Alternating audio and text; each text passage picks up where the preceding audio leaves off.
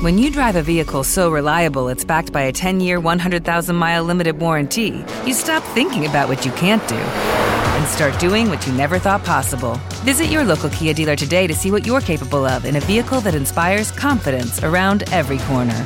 Kia, movement that inspires. Call 800 333 4KIA for details. Always drive safely. Limited inventory available. Warranties include 10 year 100,000 mile powertrain and 5 year 60,000 mile basic. Warranties are limited. See retailer for details.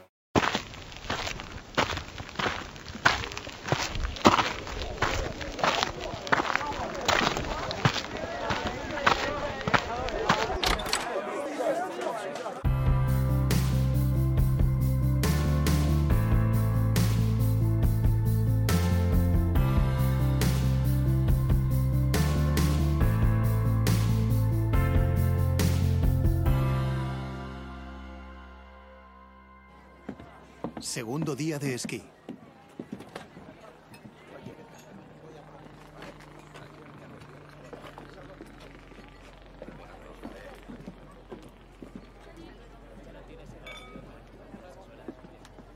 Aquí tienen.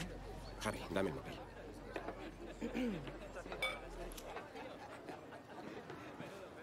Para ti. Gracias. Que aproveche. Muchas gracias. De nada. Mm, tiene muy buena pinta. Desde luego.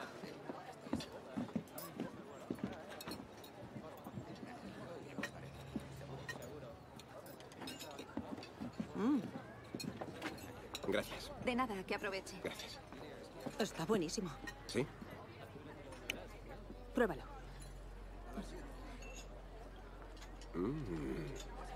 Delicioso. ¿No hay parmesano? ¿Qué ha sido eso? Harry, mira eso, mira. Tomás, ¿no es una avalancha? Sí, pero controlada. Mira cómo baja. Alucinante. ¿Estamos seguros? Claro, saben muy bien lo que hacen. Tranquila, No me parece muy controlada. tranquilo. Quieto, quieto, quieto, Harry. Harry.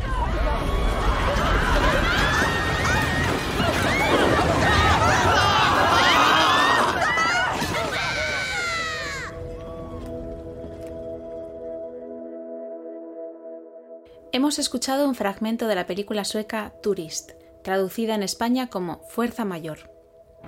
Un matrimonio con dos hijos pequeños va a esquiar a los Alpes. En esta escena vemos cómo están almorzando en un restaurante al pie de la montaña.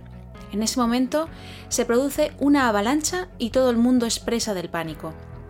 Los niños buscan auxilio gritando ¡Papá! ¡Papá! con desesperación. Pero únicamente es su madre quien los abraza, porque el padre ya ha huido para salvar su vida. ¿Cómo reaccionarías tú ante esta situación?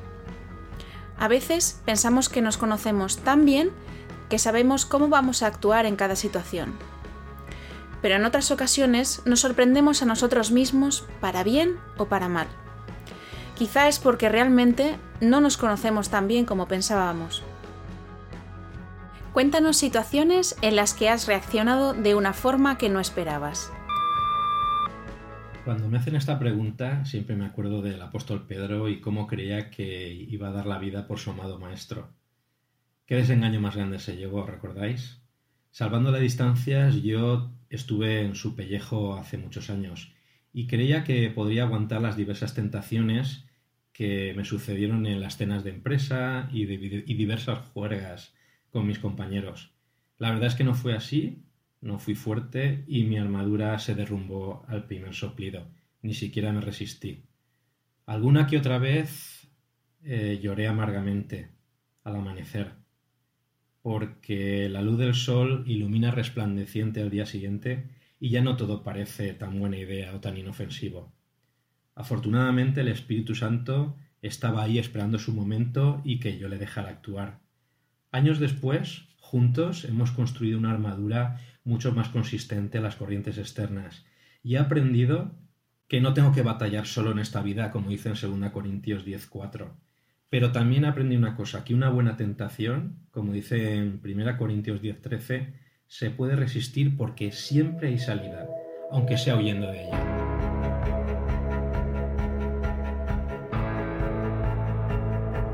yo llegué al cristianismo, a, tener una relación personal con Dios, pues con 18 años. Y venía de una familia que no tenía una fe de ningún tipo. Bueno, sí, consideraban cristianos, pero era únicamente una cuestión nominal. Entonces, ese descubrir al Dios de la Biblia, al Jesús de la Biblia, al, al, que me amaba, al que de una forma personal, el que había muerto por mí, fue como descubrir un tesoro. Entonces yo estaba tremendamente emocionado con esto. Eso fue con 18 años. Y desde el principio, alguna vez sí que escuchaba alguna expresión sobre algún hermano o alguna hermana que decían, pues como que se había enfriado. Es decir, que su relación con Dios estaba pasando por unas horas, unas horas bajas. Es como cuando dejas de hablarte con, con una persona a la que quieres. Y me extrañaba. Yo había descubierto el Evangelio, el significado de, la muerte de Jesús por mí y se me antojaba imposible que eso pudiera sucederme. Sí que era consciente, tenía días buenos y tenía días malos. Eh, días donde mi relación con Dios era muy intensa y días donde yo me sentía alejado, pero eran idas y venidas, nunca estaba demasiado lejos de Dios, al menos yo así lo consideraba. Y, aunque era consciente de bastantes fallos por mi parte que me entristecían, nunca entraba en mi, en mi abanico de posibilidades que yo pudiera enfriarme. Unos pocos años después, eh, no recuerdo cómo, eché la vista atrás y de pronto me di cuenta que hacía semanas que no tenía una mínima relación con Dios. Y de pronto me di cuenta que me había enfriado, estaba en proceso de enfriar esa relación que yo pensaba que era imposible. Y para mí fue una especie de shock, una especie de casi un susto. De pronto me di cuenta de que aquello que yo consideraba no improbable, imposible, porque había, había descubierto al Señor de esa forma sorpresiva, ese regalo fantástico, eh, inmerecido, eh, de pronto me di cuenta de que era perfectamente posible, de hecho estaba en ello. Eh, del susto volví al Señor.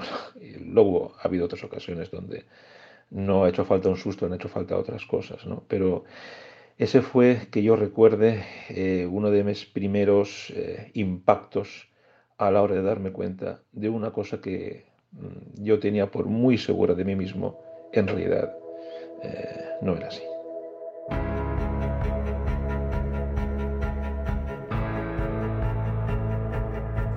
Hay una situación en la que no nos gusta pensar porque es desconocida y lo desconocido nos produce ansiedad. Ninguno de nosotros hemos muerto antes ni conocemos a nadie que lo haya hecho. No sabemos cómo vamos a reaccionar cuando nos llegue la hora, pero en general a todos nos asusta pasar por ese trago. Hace unos ocho años estuve en una situación de las que llaman cercanas a la muerte. Durante las diez horas que estuve en una especie de coma, de vez en cuando tenía flashes de conciencia que duraban unos segundos y entonces veía la cara de susto de los que estaban allí y, no entendía por qué. Quizás es que no me hacía cargo de la situación, pero recuerdo que tenía una sensación de paz increíble, que para nada sentía miedo, ni tristeza, ni ansiedad, ni nada parecido. Y cuando desperté del todo en la UCI me sentí súper extraña, como si no hubiera podido volver a casa y estuviera allí de visita. Estaba hasta un poco contrariada por tener que seguir bregando. Luego me enteré de toda la gente que había estado orando por mí y me sentí una desagradecida por no haber valorado hasta ese momento la nueva oportunidad de seguir viviendo para el Señor.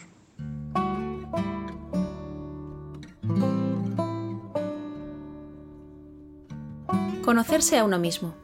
Este ha sido uno de los grandes intereses del ser humano. Dicen que a la entrada del templo de Apolo en Delfos había una inscripción que decía, Conócete a ti mismo y conocerás al universo y a los dioses. Este interés ha llegado hasta nuestros días. Cientos de libros de autoayuda, seminarios, retiros, horas y horas de podcast prometen ayudarnos a conocernos y encontrarnos.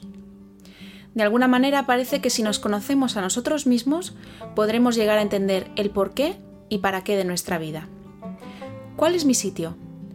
¿Cuál es el camino que debo seguir? Hemos preguntado sobre esto a Miriam Dolz, psicóloga especialista en desarrollo y marca personal. Si ya sabes cuál es tu pasión, lo que se te da bien, lo que hace que te levantes todas las mañanas, solo tienes que ponerlo en el centro de tu vida, Una vida con propósito es sinónimo de satisfacción vital, también de trascendencia, aunque no esté exenta de dificultades. ¿Cuántas decisiones en nuestra vida personal y profesional hemos tomado que van en contra de nuestra identidad? ¿Cuánto te conoces? Es difícil responder a la pregunta. Te propongo un ejercicio de autoconocimiento. Hay cuatro áreas que componen y miden la satisfacción vital. Escribe en una libreta las siguientes preguntas y tómate tu tiempo para responderlas con sinceridad. Área 1. ¿Cuál es tu pasión? ¿En qué eres bueno? ¿Cuáles son tus habilidades y talentos? ¿Qué te apasiona realizar? Área 2. ¿Tienes clara tu misión? ¿Qué puedes ofrecer a los demás? ¿Cuáles son tus valores? ¿Cuáles son tus creencias centrales? Área 3. ¿Cuál es tu verdadera vocación? ¿Qué es lo que te gustaría hacer o lo que realmente amas hacer? ¿A qué te hubiera gustado dedicarte? Área 4. ¿Cuál es tu profesión? ¿A qué te dedicas para tener ingresos? Esta última es más fácil de responder, pero en ocasiones es difícil de gestionar si no está relacionada con las otras tres. A mayor solapamiento de estas cuatro áreas, mayor será la zona donde confluyen y un indicador de mayor satisfacción vital. Y me pregunto, ¿cómo llegar ahí? Siempre partiendo de una reflexión inicial, explorar nuestro autoconcepto, autoconocimiento. ¿Y de qué va esto del autoconcepto, que está hoy en día tan en auge? Se refiere al conjunto de imágenes, sentimientos, rasgos que la persona reconoce como parte de sí misma, que nos permitirá realizarnos en todo nuestro potencial. A través del autoconocimiento aprendemos a identificar nuestras capacidades, pero también nuestras limitaciones. El autoconcepto es el núcleo central de la personalidad Influye en nuestra capacidad de afecto, en nuestra regulación de la conducta, en nuestro ajuste personal, cómo nos socializamos, cómo se relaciona nuestro yo ideal y real y nuestras expectativas. El autoconcepto está en constante transformación fruto de esas interacciones. Solo sabiendo quiénes somos podremos empezar a ser mejores para nosotros mismos y para los demás. Como conclusión, Creo que en nuestra historia vital todos hemos pasado algún momento de catarsis, donde hemos tenido que resolver la ambiciosa pregunta de ¿quién soy yo realmente? Ocasiones donde nuestros cimientos se han tambaleado, o bien nos hemos dado cuenta que hemos asumido actitudes, pensamientos o comportamientos con los que realmente no nos sentimos identificados. Otros han debido sobreponerse a circunstancias difíciles y han tenido que reinventarse. Hace algunos años que estas cuestiones resonaban fuertemente en mi interior, nuestra identidad está en el Señor, y Él es el que nos capacita, pero es nuestra responsabilidad conocer y valorar nuestras habilidades y potencial para ponerlas al servicio de su plan, y también conocer nuestras debilidades y limitaciones para que el Señor nos siga transformando conforme a su propósito, que también es nuestro verdadero y único propósito vital.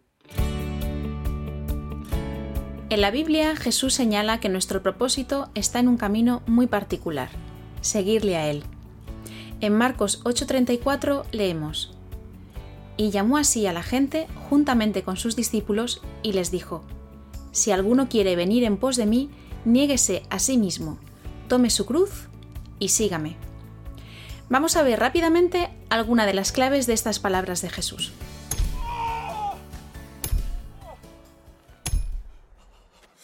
Jesús habla aquí de negarse y tomar tu cruz. La cruz era un instrumento de tortura que los romanos usaban para afligir la pena de muerte, como castigo o como medida disuasoria ante posibles sublevaciones. Este instrumento lo conocían bien los judíos. Por poner algún ejemplo, Gamaliel menciona a Judas de Galilea en Hechos 5. Judas de Galilea se dio a conocer cuando Jesús era joven. Organizó una sublevación contra Roma, en contra de unos impuestos sobre la tierra, y la consecuencia fue que dos mil judíos fueron crucificados, todos los caminos en Galilea estaban marcados con cruces y con estos hombres crucificados para escarmiento de toda la población. Y Jesús utiliza esta imagen para describir cuál es el precio de seguirle. A nivel popular hoy, tomar tu cruz ha sido considerado como cargar con nuestras aflicciones individuales. Muchas veces oímos decir aquello de ¡ay, qué cruz, qué calvario! Pero en este contexto, no se está refiriendo a soportar unas migrañas crónicas, a problemas familiares, un jefe déspota, no.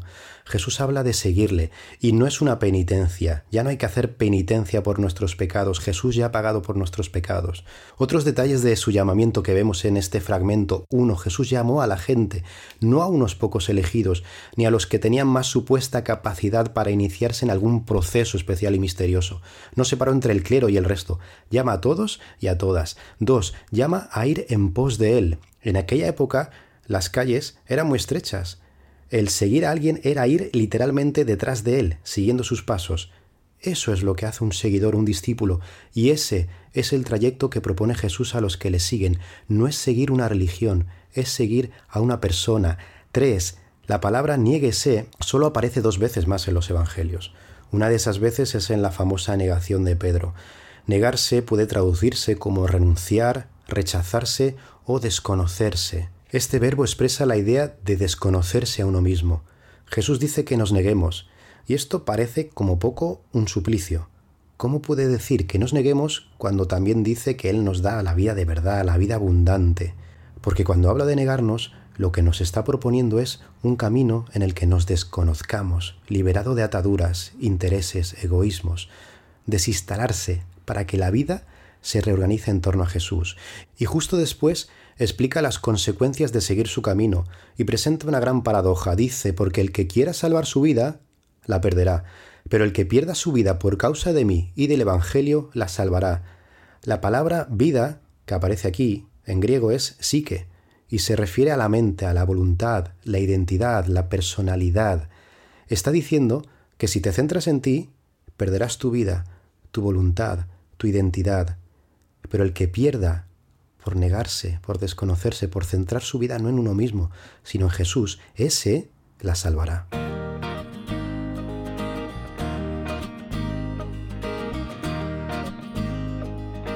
Es cierto que es una gran paradoja.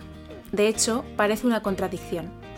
C.S. Lewis, el famoso escritor de las Crónicas de Narnia, que durante mucho tiempo fue un reconocido ateo, experimentó esta paradoja en su vida lo explica en su libro Mero Cristianismo, publicado por Ediciones Rial. Cito textualmente. Cuanto más nos liberemos de lo que llamamos nosotros mismos y le dejemos a Él encargarse de nosotros, más nos convertiremos verdaderamente en nosotros mismos. Él nos hizo a todos. Él inventó, como un autor inventa los personajes de una novela, todos los hombres diferentes que vosotros y yo estábamos destinados a ser. En ese sentido, nuestro auténtico yo está esperándonos en Él. Es inútil intentar ser nosotros mismos sin Él. Cuanto más nos resistamos a Él e intentemos vivir por nuestra cuenta, más nos vemos dominados por nuestra herencia genética, nuestra educación, nuestro entorno y nuestros deseos naturales. Cuando nos volvemos a Jesús, cuando nos entregamos a su personalidad, entonces empezamos a tener una auténtica personalidad propia. Buscaos a vosotros mismos y encontraréis a la larga solo odio, soledad, desesperación, furia, ruina y decadencia. Pero buscad a Jesús y le encontraréis, y con él todo lo demás. Queremos dejarte con una canción de Marcos Vidal titulada Payaso, en ella cuenta la historia de alguien que no aceptaba quién era. Solo cuando asumió su realidad pudo ser feliz. Era capaz de hacer a un niño reír sin parar. Tenía ocurrencias tan geniales, solo él era capaz.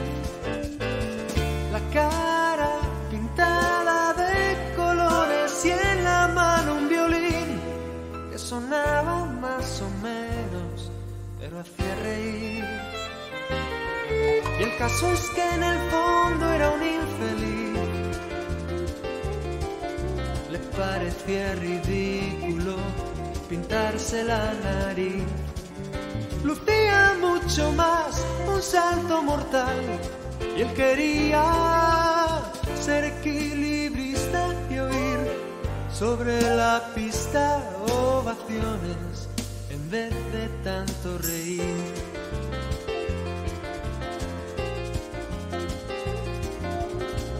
Supo asumir su posición sin darse cuenta que hacía feliz a tantos en su papel de cenicienta.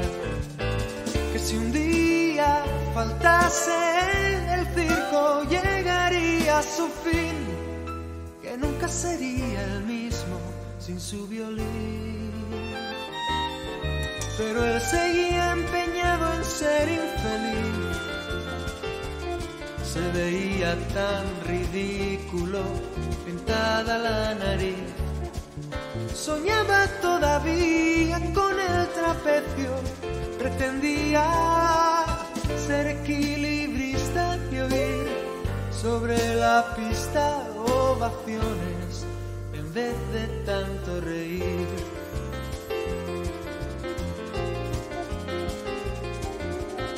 Fue una mañana blanca invernal tras el ensayo no pudo resistirlo más, se subió en el travesaño y al verse en la altura sintió subirle el vértigo hasta la nuez y no habían puesto mallas la última vez. Apenas sintió nada cuando cayó.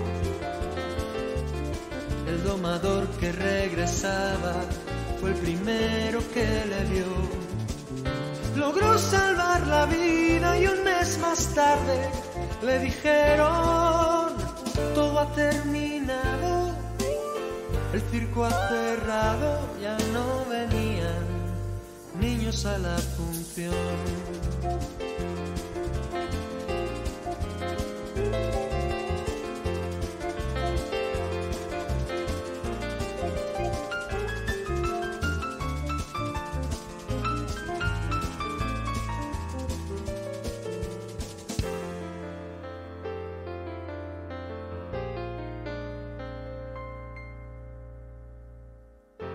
Vive retirado en algún lugar en las afueras, pegado día y noche a su silla de ruedas. Parece que ha terminado aceptándose por fin, incluso algunas veces toca el violín. Diez niños le visitan y le hacen feliz. Cuando les ve llegar a lo lejos, se pinta la nariz. Y cuando alguno se burla con desprecio, él contesta, sería un miserable. Sería yo el culpable si no cumpliese la misión que recibí. Porque aunque fui un fracaso, soy de profesión payaso, no me juzgues mal. Dios me hizo así.